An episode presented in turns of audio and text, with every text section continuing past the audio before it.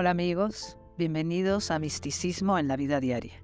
El místico o la mística es aquella persona que está interesada en entrar en contacto con su esencia, con el amor en sí mismo o en sí misma en su vida diaria. A todas esas personas que están haciendo un trabajo interior para manifestar más luz y ver el amor en cada circunstancia, les dedico este podcast. ¿Qué tal amigos? Soy Concha León Portilla y estoy feliz de tener aquí a Jocelyn Arellano, que viene a México a presentar su libro Una puerta hacia la luz. Este libro lo escribió con Carmen de Sef y entonces vamos a hablar exactamente de lo que se trata el libro y es un tema que de veras nos va a enseñar muchas cosas nuevas y pues tenemos a la mejor expositora aquí junto a nosotros. Bienvenida Jocelyn, ¿cómo estás? Gracias Concha, encantada de estar con ustedes. Bueno, pues platícanos, por favor, por qué escribieron el libro y cuál es el objeto de escribir este libro, el objetivo. Bueno, el libro se trata de... Carmen y yo hemos trabajado juntas pues durante ya más de 30 años.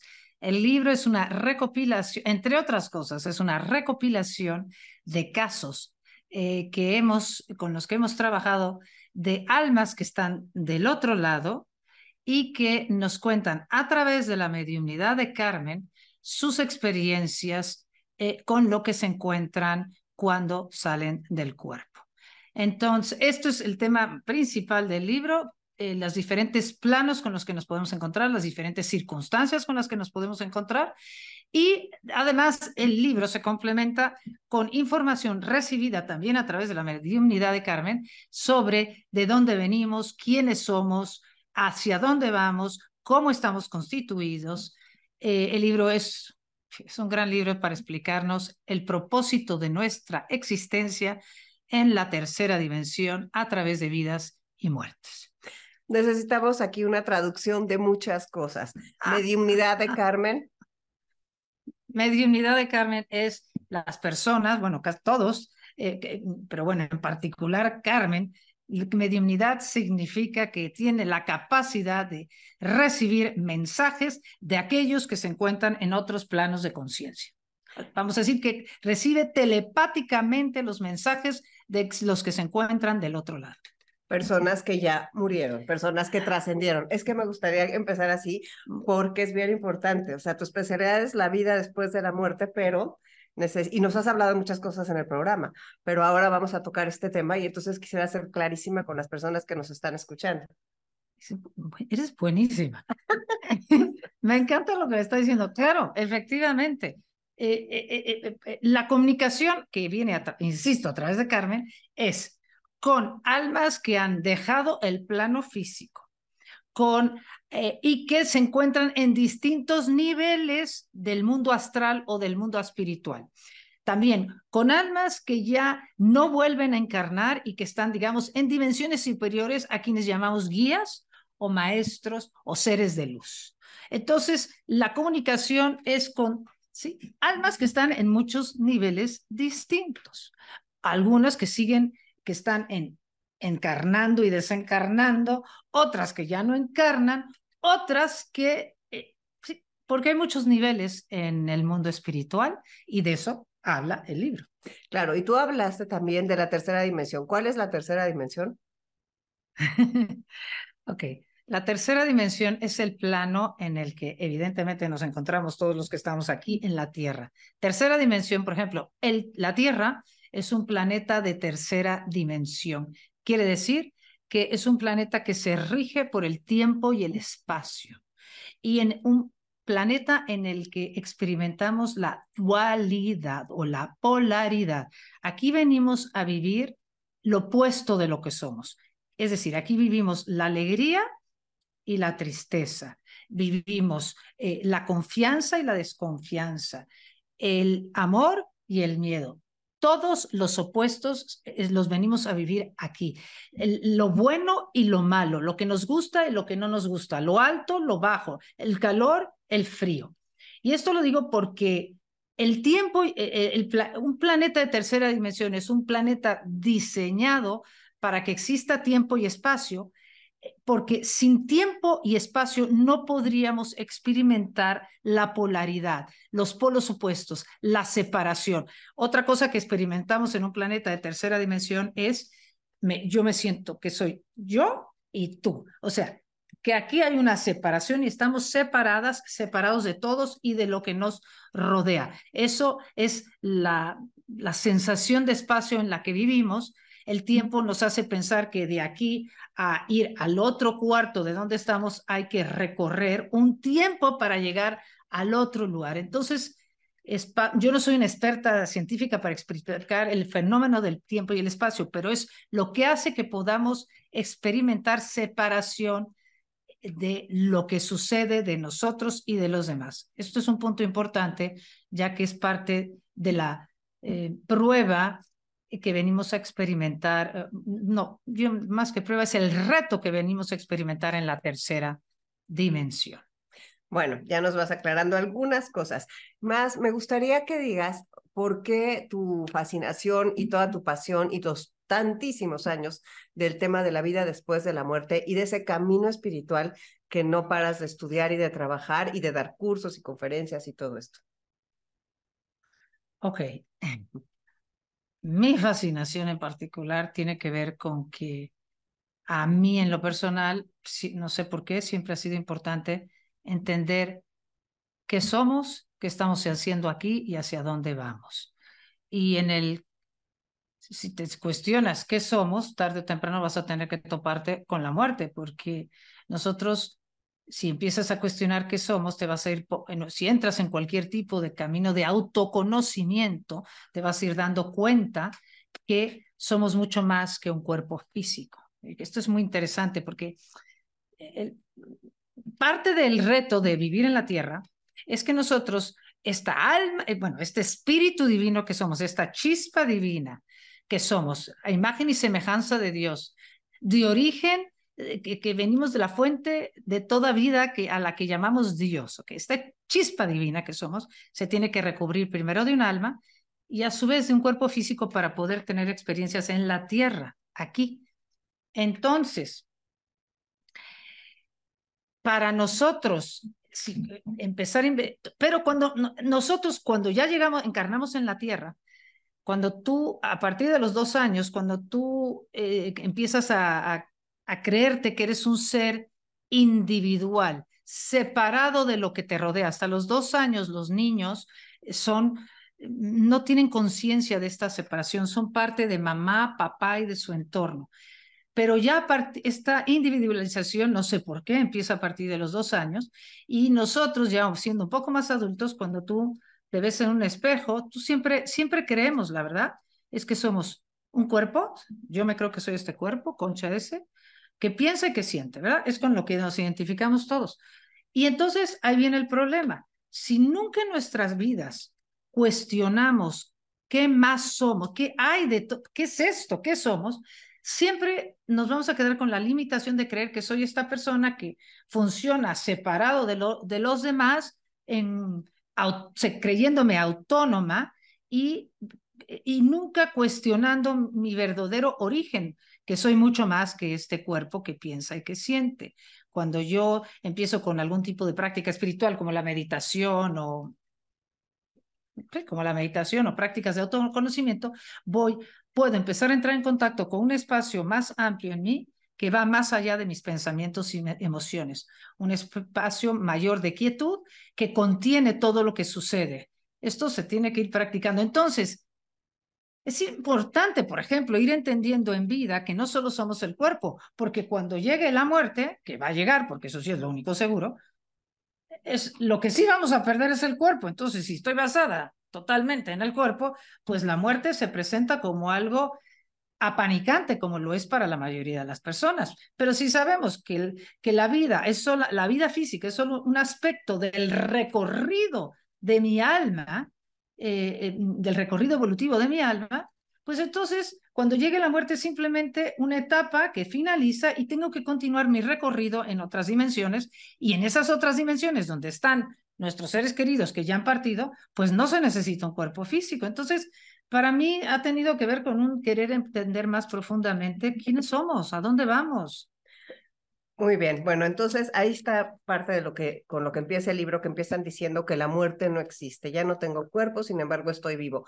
¿Qué pasa inmediatamente? ¿Cómo, a dónde pasamos? Y claro que varía según la persona haya vivido y según se despida.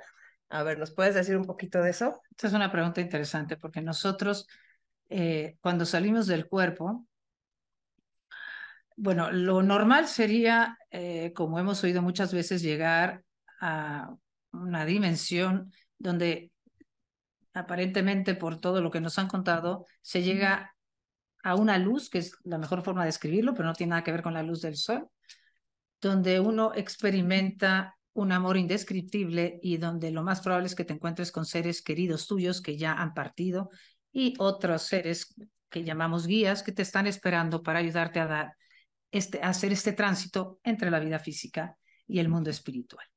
Entonces, porque lo que nos espera es absolutamente maravilloso. Un amor indescriptible que es nuestra verdadera esencia, porque no es que vamos a ir a algo que no somos, vamos, vamos a decir que la mejor forma de decirlo es que vamos a más de lo que somos. Al perder el cuerpo físico, entramos en contacto con más de este amor que somos.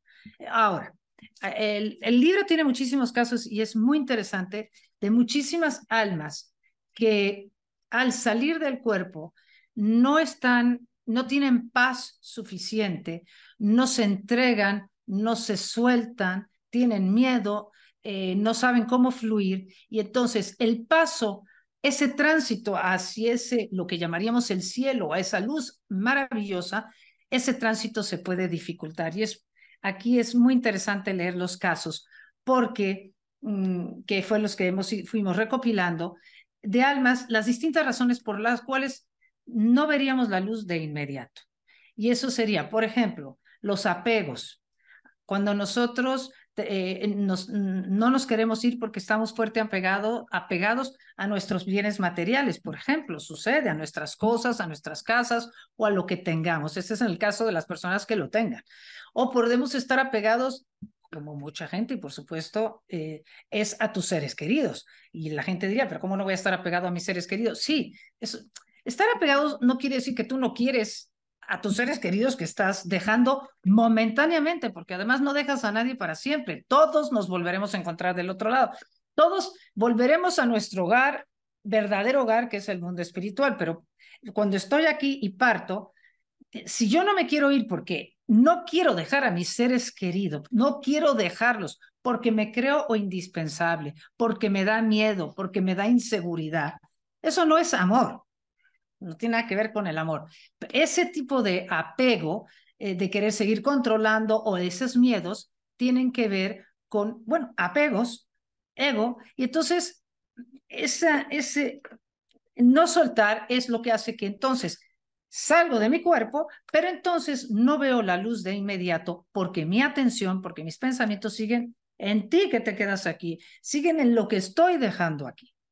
Entonces, apegos materiales, emocionales, eh, de poder, de, poder, resentimientos, eh, no aceptar lo que está pasando, no aceptar, eh, no, no, aceptarme como soy, no tener miedo al castigo, culpas, eh, no haber arreglado las cosas, eh, eh, creer que otros no me han perdonado, en fin, todo aquello que nos atore mentalmente, que hace que siga yo pensando en lo que estoy dejando, me va a impedir ver la luz de inmediato. Porque cuando yo salgo del cuerpo, yo voy a estar en donde están mis pensamientos.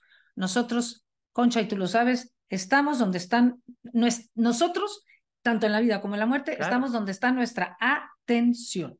Si mi atención sigue puesta en lo que dejé, aunque aquí del otro lado están mis seres queridos esperándome, una luz, la famosísima luz, o sea, un amor indescriptible, como toda mi atención está aquí, aunque esto está aquí, no lo veo. Es que no lo veo porque mi frecuencia sigue puesta aquí. En la Tierra. En la Tierra. Entonces, el libro está lleno de ejemplos de todos los distintos posibles escenarios tanto de muertes como de estados mentales y emocionales, eh, muertes, porque es interesante, si mueres por accidente, accidente automovilístico, si mueres... Por asesinato. Por asesinato, por suicidio, por... Bueno, por una enfermedad larga o por una muerte repentina, o sea, o sea, es muy diferente. Sin embargo, a ver, tú siempre cuando alguien mío ha muerto, siempre me dices, pide que vea la luz. Entonces, ¿qué hacemos cuando algo, por qué ese pedir que vea la luz y cómo podemos ayudar? Porque ustedes oran por las personas que se han ido y entonces ustedes y todos oramos por las personas que se han ido. Y eso de pide ver la luz, pide ver la luz, ¿cómo podemos ayudar a eso? Sí, eso, eso que dice Concha es maravilloso. Em, bueno, precisamente, por eso existen, eh, existen los rezos y los rituales por las personas que se van, ¿verdad? Todos rezamos por ellos. El rezo, precisamente, ¿por qué?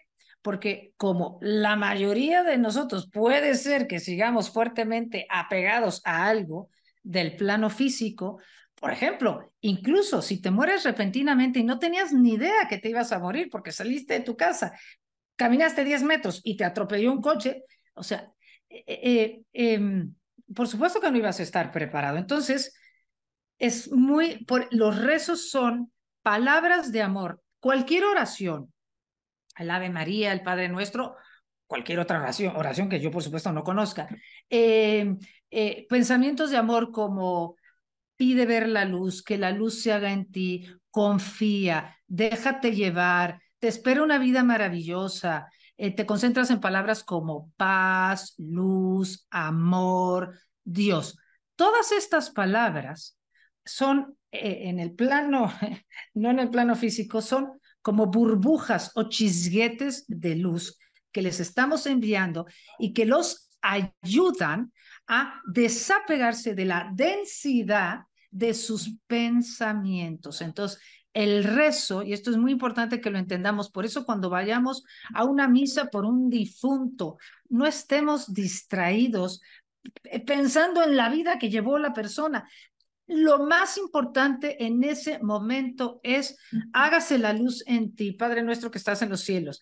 Solo piensa en el que se acaba de ir imagínatelo rodeado en luz y mándale luz, que la luz se haga en ti, que la luz se haga en ti, paz, luz y amor.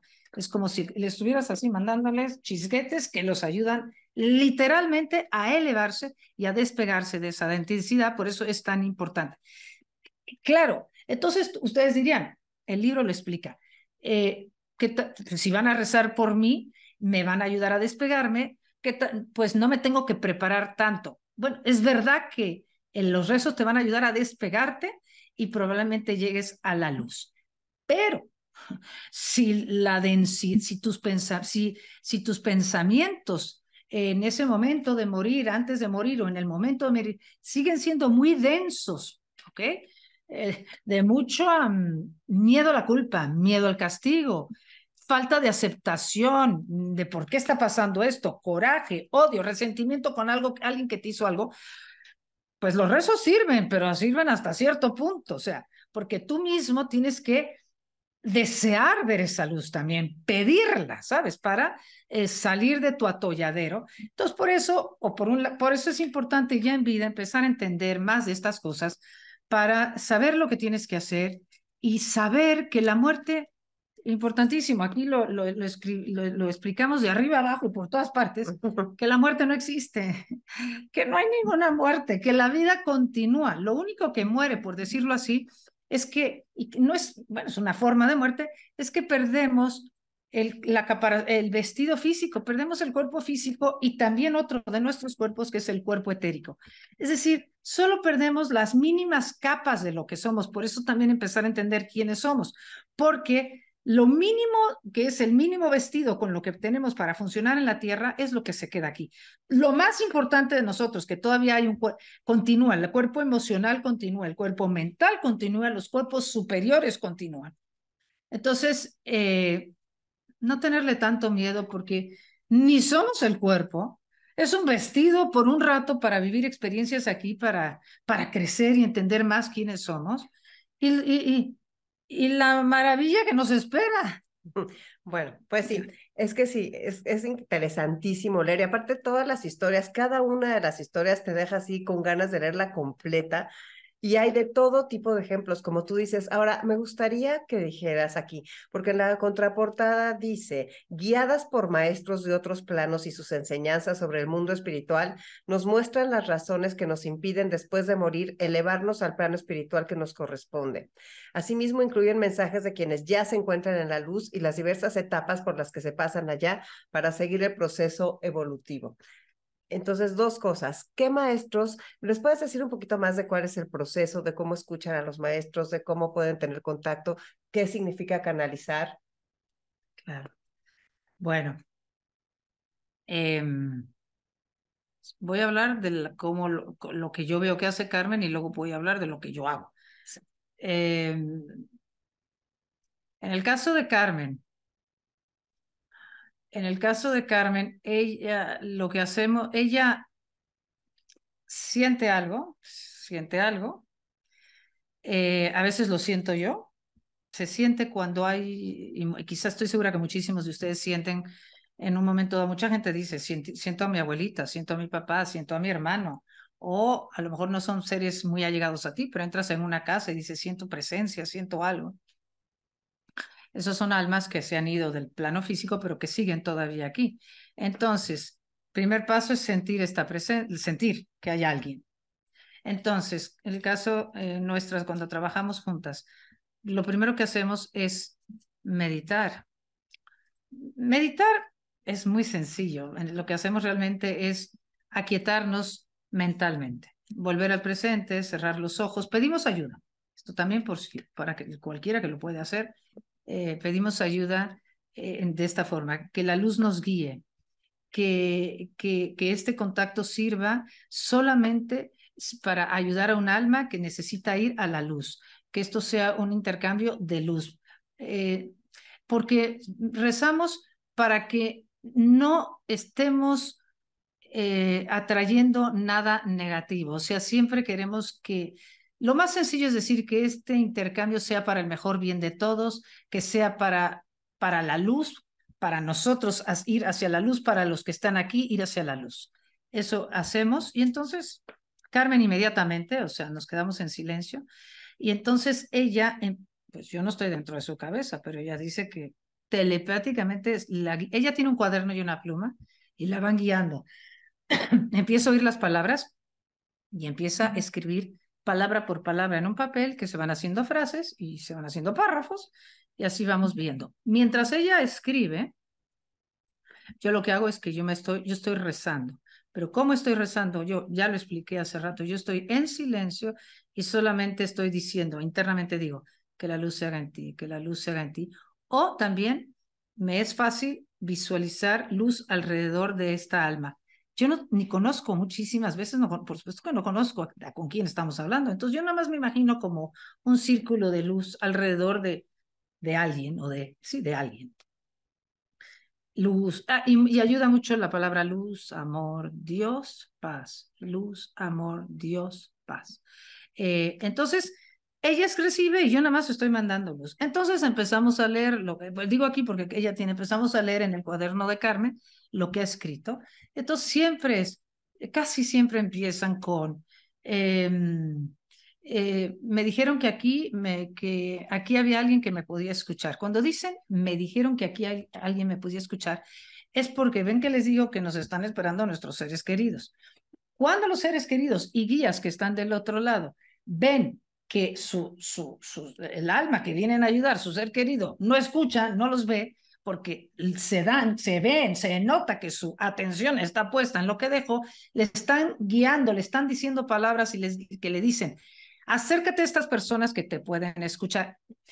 Y no porque esta persona seamos especiales, sino porque, porque mucha gente los puede escuchar. Pero bueno, en particular, Carmen, al escucharlos y ellos darse claramente cuenta de que los escucha bien porque ella escribe todo, les da tranquilidad porque ellos no creen que haya nada más, porque muchos dicen, oí unas voces que me acercaron, que me dijeron que ustedes podían ayudarnos y que alguien me escucharía aquí. Y efectivamente ven que Carmen los escucha y entonces dicen, entonces, bueno, veo que sí me escuchas, porque ven que Carmen les contesta de acuerdo a lo que ellos dicen.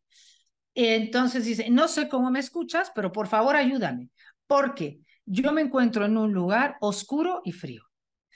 Eh, y no sé por qué estoy haciendo aquí. Yo esperaba un cielo o esperaba un purgatorio o esperaba un infierno. Ah, porque eso es lo que todo el mundo espera. Espera, el cielo, el purgatorio o el infierno. En general, es verdad que no todo el mundo, hay gente que no cree en nada. Yo no esperaba nada, o hay quienes dicen yo no esperaba nada, otros dicen yo pensaba que todo se acababa y ahora me doy cuenta que sigo vivo. Todo esto lo dicen y sigo vivo. Entonces se les explica, se les explica que, bueno, efectivamente te das cuenta que sigues vivo. Ah, no, sí, eso está de acuerdo. También te das cuenta que los que están aquí no te ven. Sí, también me doy cuenta de eso. Este, bueno, pues eso ya es un avance. Eh, y cuando les decimos, ¿te espera el cielo? No, eso no es cierto. Aquí no hay ningún cielo. ¿Te espera una luz maravillosa? No, eso no es cierto. Ustedes no tienen idea. No sé ni por qué nos mandaron con ustedes, porque ustedes no tienen ni idea. Aquí solo es frío y oscuridad. También hemos ido entendiendo que el frío y la oscuridad tiene que ver con la densidad de sus pensamientos. Me estoy alargando en esto, pero tú, porque tú preguntaste otra cosa, ¿hacia dónde querías que siguiera? Porque todo esto lo pueden leer en el libro. Claro, ¿eh? sí, lo que quiero es que lo lean mucho en el libro. Nada más, eh, dinos los maestros. ¿Quiénes son los maestros de ah, otros planos? Ah, sí. Muchas veces, Carmen, se comunica no nada más con almas que están recién desencarnadas, no solo recién desencarnadas o desencarnadas desde hace mucho tiempo. ¿Desencarnadas qué quiere decir? Ah, o sea, se entiende, pero más. gracias, gracias, gracias. Desencarnadas quiere decir que ya no estás encarnado, en carne y hueso, encarnado en el planeta Tierra. Desencarnado. Sigues vivo, pero no estás encarnado en. Sí, en una persona, en un cuerpo. En huesos. Entonces, a ver, entonces los maestros. Y otra pregunta cuando hiciste hace rato, canalizar quiere decir simplemente canal. Eres un canal, eres entre los que están de este lado, allá, y los que estamos aquí que, luego el libro explica que ni siquiera es allá y acá, porque estamos todos, unidos. en el mismo lugar, pero, tienen que ver aquí en el Sí, sí, sí. Entonces, los maestros, estos Ah, los famosos maestros.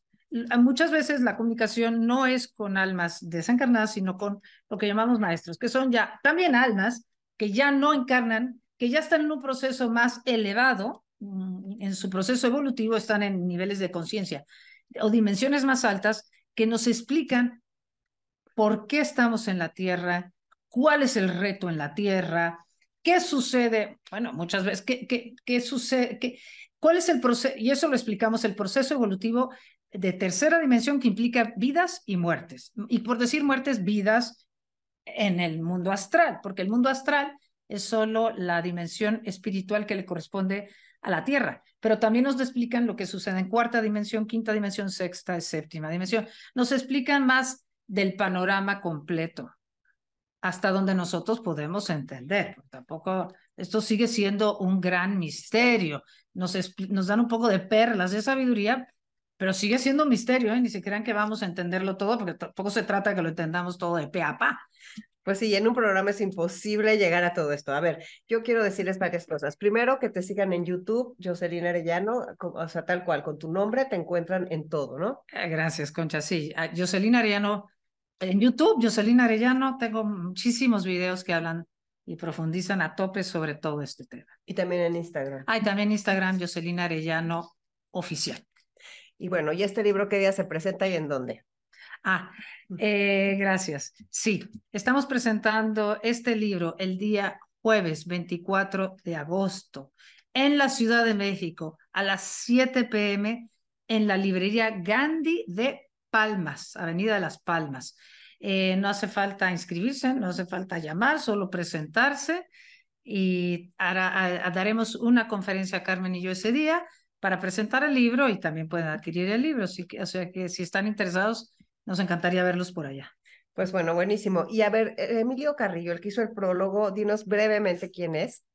Ah, Emilio Carrillo es un amigo mío español Estoy segura que los que nos escuchan, yo les recomiendo mucho todo lo que sea de Emilio Carrillo, tanto libros como todas sus conferencias en YouTube, cursos. Es una eminencia en España sobre estos temas.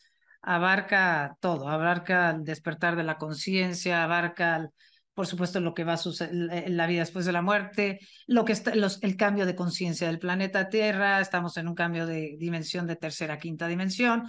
En fin, Emilio Carrillo es un amigo que como está tan metido en esto y yo creo mucho en él, nos hizo el prólogo. el favor de hacernos el prólogo. También recomiendo mucho que lo busquen en internet. Bueno, pues tú siempre dices que vinimos a aprender a amar y entonces estamos cerrando este programa con alguna frase para los que estamos en este plano y queremos leer el libro y queremos seguir creciendo en nuestra forma espiritual, seguir construyéndonos de esta manera que vamos a entender mejor para qué estamos y hacia dónde vamos. ¿Qué mensaje le das a las personas para despedirte?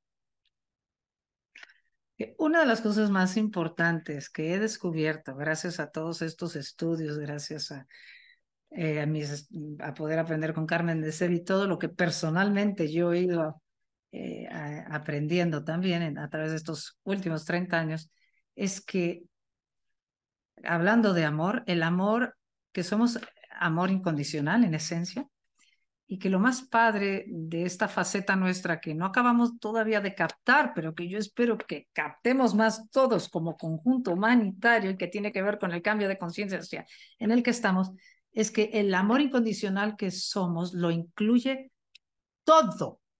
¿Y qué quiere decir que lo incluye todo? La aceptación incondicional de cómo somos nosotros, tal cual somos al día de hoy, con todos nuestros defectos, con todos nuestros dones. La aceptación incondicional de todos, como somos, eh, nuestros seres queridos, con todos sus defectos sus, y sus dones. La aceptación incondicional de la vida, como se nos presenta. Entonces, eh, a mí esto se me hace fascinante porque todo el reto de nuestras vidas, querida Concha, ya yo somos muy amigas, y esto lo hablamos mucho, es cómo vamos caminando en esa aceptación que empieza con nosotros mismos, aceptar mis defectos, mis bajones, mis inseguridades, mis miedos, los de los demás, ser compasiva con todo el proceso. Porque fíjense que no vamos, primero cuando, cuando lleguemos del otro lado, nadie nos va a juzgar ni nadie nos va a castigar. Eso no existe, ni castigo ni juicio. Y lo único que va a importar es cuánto amor que somos hemos practicado en vida, pero cuánto amor, cuando digo amor hemos practicado en vida, no quiere decir qué tan buenos hemos sido, sino cuánto he podido aceptar mis propias oscuridades, aceptar las propias oscuridades de los demás, aceptar las oscuridades de la vida como se presenta, aceptar todo lo que no me gusta. Pues muchas gracias, Jocelyn Arellano. Qué bueno que estuviste aquí con nosotros y nos vemos el jueves 24 a las 7 de la tarde en Gandhi de Palmas.